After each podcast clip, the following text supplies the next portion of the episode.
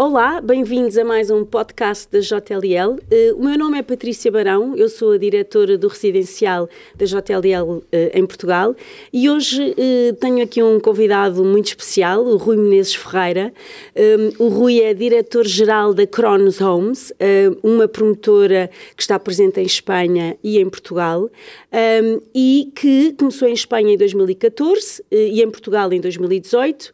e só para terem uma ideia, este ano vai entregar mais de 800 unidades um, e vender uh, cerca de mil unidades. Um, tem neste momento 35 projetos ongoing em, em Espanha e 6 projetos em Portugal. Muito obrigada, Rui, por, eh, pelo convite. por teres aceito este, este nosso desafio. Um, eu começava por, eh, por te pedir para fazeres aqui um, uma breve introdução uh, sobre a tua pessoa e como é que chegaste aqui na Cromos. Um long story short. É, muito obrigado mais uma vez.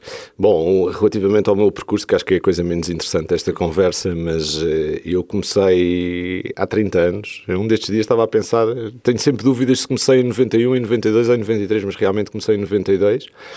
Um, eu sou licenciado em gestão, tenho um MBA uh, e hum, comecei numa, numa, numa, empresa chamada BBV Imobiliária. Nem sequer o Banco Bilbao Fiscaia tinha a letra A, ainda não se tinha fundido com a Argentária. Portanto, uh, sou do início do imobiliário eh, que começou, enfim, no início, finais dos anos 80, início dos anos 90, normalmente muito dirigido a escritórios naquela altura. O, meu, o primeiro projeto que fiz, eh, ou que participei, é, porque nós realmente não fazemos projetos, participamos em projetos e é preciso entender que isto é uma atividade de equipa, foi o edifício monumental, coisa que eu não me orgulho muito, sinceramente. Acho que agora está bastante melhor do que aquilo que nós deixámos. E depois comecei por aí, hum, tive sete anos na imobiliária do Banco do Alfescaia, depois tive outro outros sete anos na Ferrovial Imobiliária, onde fizemos muita coisa de habitação em Lisboa. Depois tive mais seis anos no Grupo Lar e depois veio a crise. Veio a crise, montei uma cidade minha e, enfim, passei a gerir dívida durante uma série de anos. Uh, verdadeiramente, em 2000 e final de 2017, uh, quando o mercado voltou de alguma forma a ter investidores estrangeiros de alguma dimensão, convidaram-me para ser partner da Cronos em Portugal e, portanto, desde novembro de 2017, basicamente estamos a falar de 2018, uh, estou a caminho, praticamente estou a meio do quarto ano uh, aceitei o desafio. Mais recentemente, em eh, janeiro deste ano, convidaram-me para tomar conta também uh, da promotora em Espanha e, portanto, neste momento sou o diretor ibérico. Uh, onde trabalho bastante, mas felizmente uh, também me divirto muito, gosto muito do que faço e, portanto, gosto muito de fazer projetos e, e tenho a sorte de trabalhar uh, em alguma coisa que uh, todos os dias tem novos desafios, mas que no final tem muito reconhecimento de, de uma atividade importante onde vemos efetivamente as coisas as coisas são pensadas, nascem e temos a felicidade de ver as coisas no final entregues, concluídas em uso. E, portanto, esta é das poucas atividades, apesar de ter um ciclo longo, onde nós vemos desde a, desde a ideia até à entrega. E eu acho que isso, naturalmente, é um reconhecimento. Às vezes fazemos coisas melhores, outras piores, mas é, é, é sem dúvida uma atividade muito recompensadora. E olha, uma das características da Cronos Homes é muito. São projetos uh, high-end, projetos onde uh, é muito valorizada a arquitetura, o design. Um, uh, Nota-se nos projetos, eu tive a oportunidade até de ver alguns em, em Espanha, porque os, os, os, que são feitos cá em Portugal nós conhecemos muitíssimo bem, mas as características são sempre ali as mesmas. Há sempre ali uma preocupação com a arquitetura, com o design, aqueles lobbies de entrada, quase a fazer lembrar lobbies de hotel. Um, e, e, isto é uma característica muito da Cronos. Uh, pensas sempre nisto quando olhas para um projeto novo? Bom, nós eh, é sempre uma, uma, uma, escolha difícil a escolha da equipe de arquitetura. Nós gostamos muito e trabalhamos em todas as áreas, não só na arquitetura, gostamos muito dos concursos de ideias.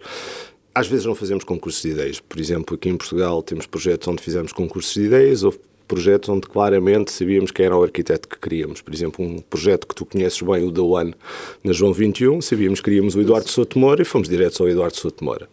Outro projeto que estamos a lançar agora, enfim, numa fase uh, do Parque das Nações, uh, já fizemos, já tentámos ir diretamente a um arquiteto, tentámos trabalhar com um arquiteto reconhecidíssimo chamado Bjar Kingles, enfim, que será perito sequer ou, ano, ou, ou, este ano ou no ano que vem. Este ano já não é, enfim, mas no ano que vem provavelmente será, uh, e as coisas às vezes não funcionam. Ou seja, basicamente, desde uma ideia de um arquiteto que pode desenvolver um projeto importante numa determinada zona, integrar integrado, é fundamental que, que os arquitetos e que as equipas, que haja uma integração, porque nós naturalmente cuidamos muito, eu já volto à questão do design e da arquitetura, claramente é o nosso ADN.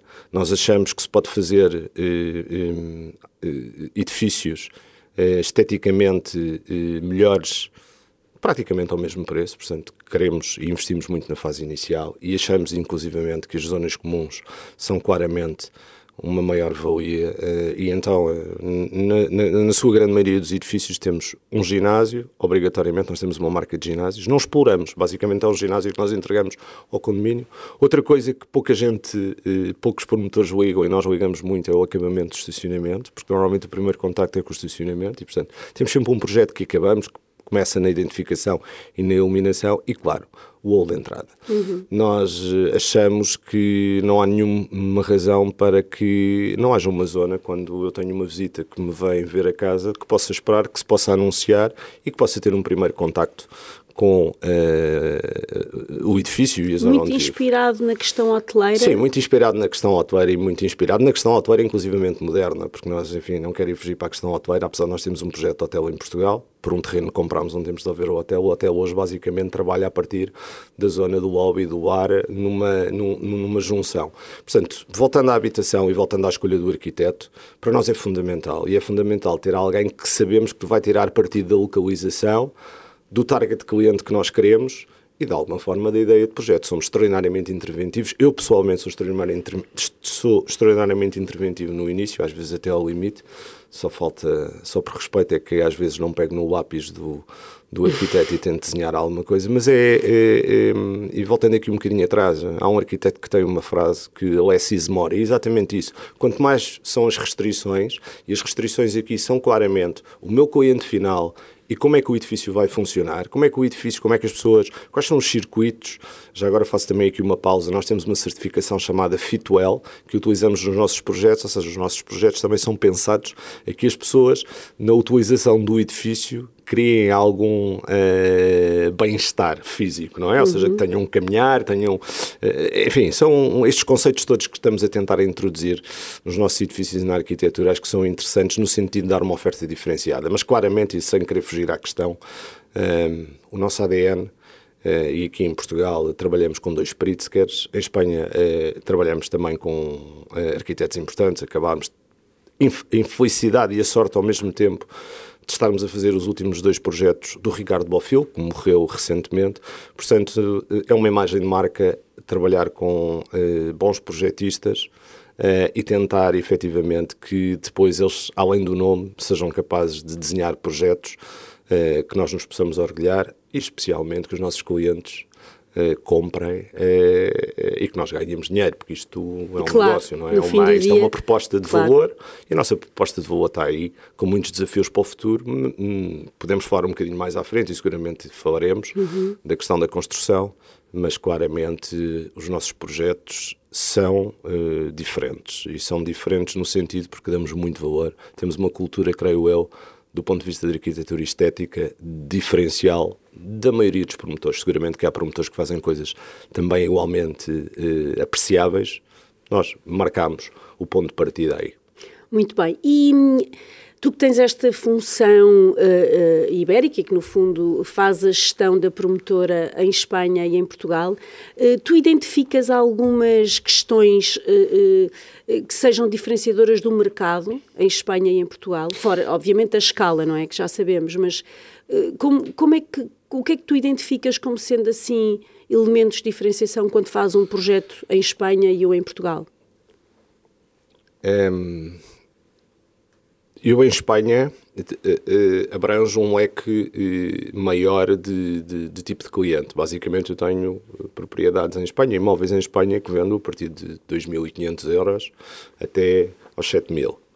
Em Portugal eu estou num segmento um bocadinho mais alto, portanto os projetos são um pouco diferentes e são dirigidos a um, um público diferente. Eu basicamente em Portugal tenho projetos em Lisboa, temos quatro projetos em Lisboa, mais ou menos 90 mil metros quadrados acima do sol, e temos dois projetos no Algarve, que são projetos de segunda habitação. Portanto, eu em Espanha tenho um leque de cliente um pouco diferente.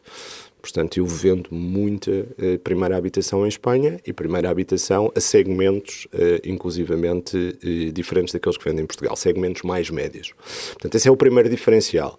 O segundo diferencial é mais fácil construir em Espanha do que uhum. construir em Portugal. Para começar, os espanhóis têm alguma, um, um, um, alguma coisa que é diferencial do ponto de vista do custo final, que é o IVA não é custo na atividade. Uhum. E aqui nós, infelizmente, temos IVA a 23%, o que desde logo encarece eh, o custo eh, de aquisição, não é o preço. E em segundo lugar, eh, Portugal, infelizmente, eu ontem disse exatamente isto e volto a repetir,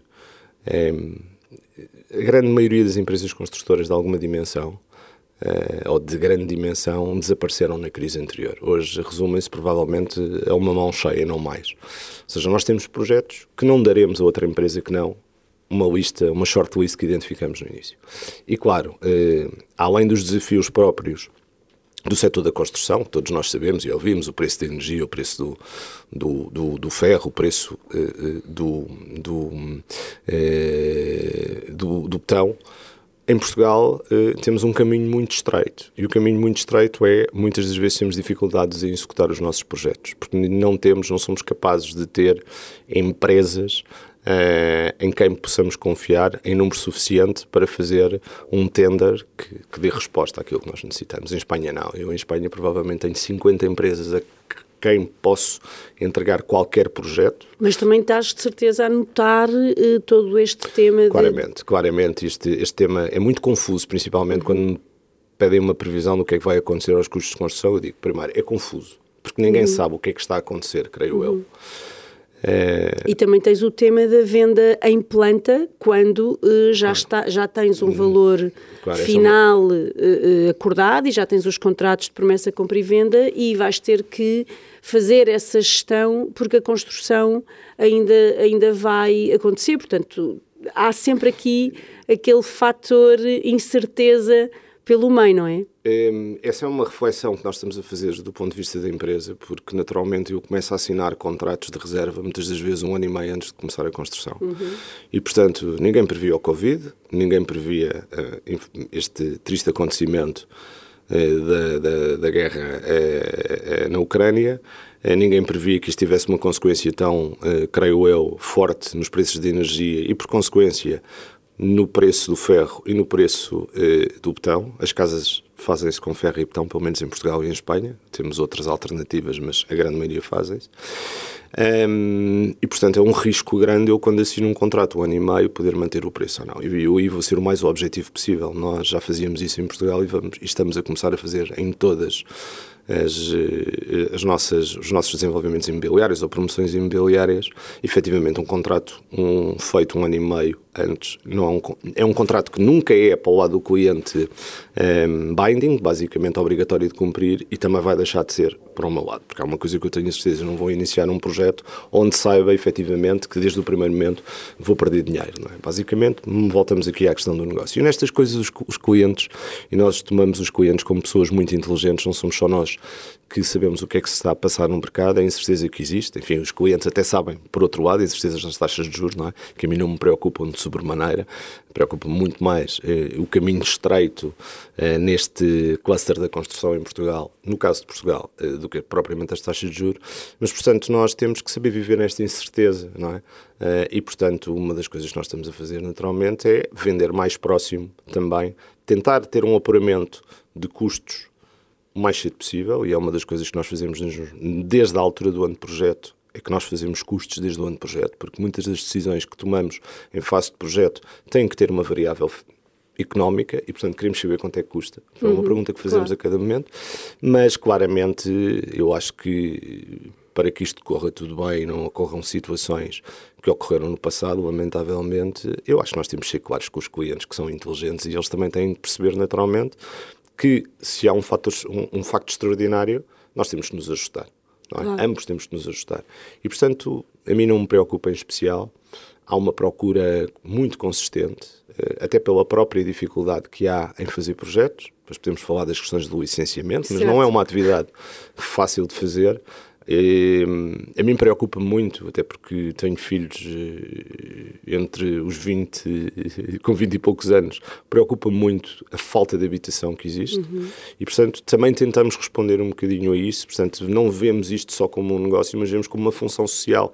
Nós falamos todos é, é, de um conjunto de bens essenciais, mas a habitação é efetivamente do meu ponto de vista, o primeiro bem essencial. É e, portanto, queremos ter essa, na Cronos gostaríamos também de sermos capazes de ter essa componente. Em Espanha estamos a fazer 3 mil casas para arrendamento. Em Portugal, infelizmente, do ponto de vista fiscal, não nos permite ser rentável mas uhum. gostaríamos uhum. efetivamente de Essa era, essa era a pergunta que eu te ia fazer, um, se realmente está nos planos da Cronos uh, olhar para o Build to Rent, para alguns projetos também uh, de, de, arrendamento, porque, uh, enfim, sei que, e já falámos nisso até no passado, que há esta necessidade do mercado. Um, mas pronto, eu percebo, eu percebo que ainda, ainda, ainda estejas numa fase de... Não, não, não, eu posso, posso responder muito simplesmente a isso. Nós em, em, Espanha estamos a fazer 3 mil casas para arrendamento com um investidor muito importante que é a Novino, um investidor americano que gera o Fundo de Pensões dos Professores eh, americanos, é o terceiro investidor mais importante imobiliário do mundo e gostaríamos de trazer para Portugal. Fizemos um estudo e infelizmente a conta não fecha. Uhum. E não fecha muito simplesmente por uma coisa, porque o IVA castiga. E eu acho que, que esta é uma questão que devia ser debatida a fundo entre os promotores e provavelmente entre, entre os promotores, claramente, e, entre os políticos, porque já todos percebemos que as câmaras são incapazes de fazer casas, pelo menos em quantidade, para lançar no mercado que resolva qualquer problema de procura. Portanto, provavelmente o que teremos é, teríamos e deveríamos fazer era uma moratória durante alguns anos uhum. relativamente a incentivos a colocar casas em arrendamento, porque naturalmente eu creio que eh, as pessoas vão ter cada vez mais dificuldade em comprar casas, até pela própria subida da taxa de juros e pelo aumento dos custos de produção das casas. Portanto, acho que mereceria, noutro fórum, é uma discussão, porque é um problema que nos afeta a todos, porque afeta o país, naturalmente. Claro. Olha, e se eu te perguntasse agora o que é que, o que, é que te tira o sono como promotor neste momento? É, há muitas coisas que me tiram o sono, mas felizmente depois eu consigo adormecer meia hora depois. porque, enfim, eu sou muito pragmático, tento ser muito pragmático na minha vida e, portanto, há coisas que estão na minha esfera de influência, há outras que não estão, e, portanto, as que me tiram o sono são aquelas que estão, não é? Ah, claro, tira-me tira o sono a questão dos licenciamentos, que não entendo, não entendo, sinceramente não entendo porque é que eles não podem ser mais simples. Uh, e principalmente tira-me o sono porque uh, os processos não são claros, não são objetivos uh, e eu creio que, independentemente dos custos que isto causa aos, aos nossos projetos, causam uma ineficiência tremenda uh, do ponto de vista de investimento estrangeiro e nacional em Portugal. E, portanto, eu creio que é uma questão. Eu disse no início que há 30 anos uh, que trabalho uh, neste setor. Eu lembro-me sempre há uns anos atrás, quando inaugurámos o Centro Comercial do Monumental, não vou dizer quem era o, o, nessa altura o, o, o, Presidente da Câmara de Lisboa, mas lembro-me de eh, ele ter, no dia da inauguração, ter trazido a licença de utilização dentro do bolso. Uhum. Isto é uma coisa que infelizmente continua a acontecer e, portanto, eu creio que eh, olhe agora em Madrid, por exemplo, eh, finalmente, e é uma experiência que se está a iniciar, eh, há entidades privadas certificadas pela Comunidade de Madrid, pelos ayuntamentos, para certificarem obras privadas. Os promotores não querem fazer coisas ilegais. Isso sim, fazer uma coisa ilegal tira-me o sono. Uh, e portanto, eu em qualquer, um, em qualquer projeto, uh, e não, não é uma questão deste passado recente na Cronos, em qualquer projeto que tenha feito ao longo da minha vida, e em 30 anos, como imaginas, já foram alguns, aquilo que eu tento sempre fazer é ter, em primeiro lugar, cumprir a legalidade. Claro. E, portanto, eh, esta, esta questão de olharem para os promotores como desconfiança, que eles não vão cumprir a legalidade, eles são os primeiros interessados. Claro. Há demasiadas coisas em jogo para não se cumprir a legalidade. Portanto, eu não entendo porque é que não pode haver uma atitude mais colaborativa Uh, entre as entidades licenciadoras que não têm capacidade claramente por uma questão de humana, humana até tem humana, que se introduzir humana aqui e técnica, tema humana e técnica. tecnológico também. E, portanto, eu acho que isto, mais uma vez, voltamos aqui à questão, não quer ter um discurso político, mas à questão da, da habitação mais acessível ao, ao arrendamento. A habitação mais acessível é claramente arrendamento. Hum, acho que deveríamos todos ter uma discussão e perceber o que é que está mal. Ou então fazer, porque também Portugal é típico, é o típico país que passa é, é, anos a discutir e pouco pois é a executar. passar à ação. Olha, e olhas para o mercado imobiliário com otimismo? Quando olhas agora para os próximos anos, hum, sentes que uh, o, o, mercado está aí, a procura está ativa, um, Portugal está completamente aqui no, no radar uh, do mercado internacional, uh, tens, sentes aquela, aquela energia de, de, de, olhar para, para o mercado imobiliário com a, com a vontade de continuar a fazer mais e melhor? Claramente, eu creio que nós desde 2014, 2015 estamos a atravessar um período de, de sonho, enfim, eu uhum. acho que uhum. ultrapassa, sim, sim. mas, mas, mas, fundado em dois tipos de procura, claramente, ou em três tipos de procura, se calhar posso dizer procura por Portugal como um destino excepcional uh, a todos os níveis, não é? Uh, do ponto de vista de segurança, uh, do ponto de vista de preço, não só da habitação, mas o preço dos serviços. Enfim, não vou falar aquilo que é um lugar comum, mas nós sabemos que receber e gostamos de receber. E, portanto, claramente Portugal vai continuar a ser um destino. Aliás, nota-se isto, eu neste momento no Algarve, tenho eh, várias nacionalidades a entrarem que eram coisas que não existiam há, há três anos atrás. E, portanto, claramente, do ponto de vista de procura de primeira ou segunda residência, porque nem todos os estrangeiros compram uma casa em Portugal, compram para a segunda residência. Muitos deles compram para a primeira residência porque decidem viver em Portugal. Eu acho que temos muito para explorar e vamos continuar a desenvolver de, projetos eh, com uma procura eh, que eu creio que vai continuar a subir. No que diz respeito à primeira habitação, eh, e não vou voltar a falar da necessidade absoluta, não é? Um, e, portanto, as pessoas precisam de casas para viver. Eh, nós temos de ter a capacidade de construir casas. Eh, se calhar temos que fazer as duas coisas, não é? Por um lado, aumentar salários, claramente, que é um problema de Portugal. Um, e, por outro lado, também construir, se calhar, em modalidades mais um, económicas que permitam que as pessoas tenham as suas casas. E a terceira uh, componente da procura, um, claramente o imobiliário, não sei se fundado ou não fundado, uh, porque estas coisas às vezes não são fundadas, às vezes são mitos, mas eu acho que é fundado, sinceramente. Um, espero que as taxas de juros não estraguem este mercado. É naturalmente um, um, um mercado de investimento muito importante. Claro, um refúgio. E portanto, eu acho que nem é refúgio, eu acho que é efetivamente se nós lermos, eh, se nós lermos eh, qualquer coisa, um bocadinho de história económica, percebemos claramente a terra era onde havia a forra e depois passou a ser o imobiliário onde havia a forra e um terço da riqueza está em imóveis, ponto final, no mundo. E, portanto, claramente, mais do que refúgio, é efetivamente uma componente muito importante. E ainda para mais, em momentos onde existe muita volatilidade nos outros mercados, seja na bolsa, seja no preço das commodities, claramente o mercado imobiliário é um valor seguríssimo. É, com algumas alterações, eu acho que nem, toda, nem todo o imobiliário se vai comportar da mesma forma, mas eu diria que a habitação vai se comportar de uma forma. Eu prevejo que a habitação, tirando este risco dos custos de construção, vai, com, continuará a comportar-se muito bem para os próximos anos. Estamos no setor certo, Rui, verdade? É, eu acho trabalhamos que no, no, sim, no melhor sim, setor sim. de todos. Eu acho que trabalhamos num setor onde, para começar, nos permite ter mais imaginação. Eu acho que falta muita coisa para fazer nas casas. Eu acho que há uma componente das casas que nós nos temos que dedicar nos próximos anos. As casas não são inteligentes.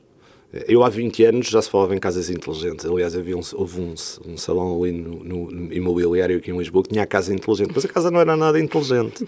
A casa inteligente é a casa que reage com uh, o, o, o, utilizador da casa. Uh, eu diria, uh, disse a semana passada no CIMA numa conferência que uma máquina de lavar roupa tem mais inteligência que uma casa, e é verdade está ligada à internet, a casa não está ligada à internet, não sabe como é que o, o, o utilizador reage. não sabe onde é que o sol normalmente nasce e se põe, não sabe se é de inverno ou de verão, não sabe qual é a temperatura exterior. Portanto, essa também é uma componente, e hoje está muito. Hoje é obrigatório a questão do ESG, vocês de certeza sim, sim. aqui na JLL eh, enfim, terá um plano de implantação, mas acho que isto pode chegar ao produto. E, portanto, temos tanta coisa eh, para melhorar, para trabalhar eh, no sentido em que, principalmente, os nossos produtos sejam melhor e, mais do que isso, a utilização dos nossos produtos seja mais eficiente e que as pessoas estejam mais felizes, porque disso se trata nos nossos uh, imóveis, apartamentos, moradias que fazemos, é esse, no fundo, uh, creio eu, temos uma, além de ganhar dinheiro e disto ser um negócio, temos uma função clara, social, uh, que é fazer as habitações onde as pessoas podem ser felizes. Nem mais. Não podíamos terminar da melhor forma. Muito obrigada, Rui. Muito obrigada por esta conversa. Muito obrigada a vocês também por nos terem ouvido um, e fiquem a aguardar o próximo podcast da JLL. Muito obrigado.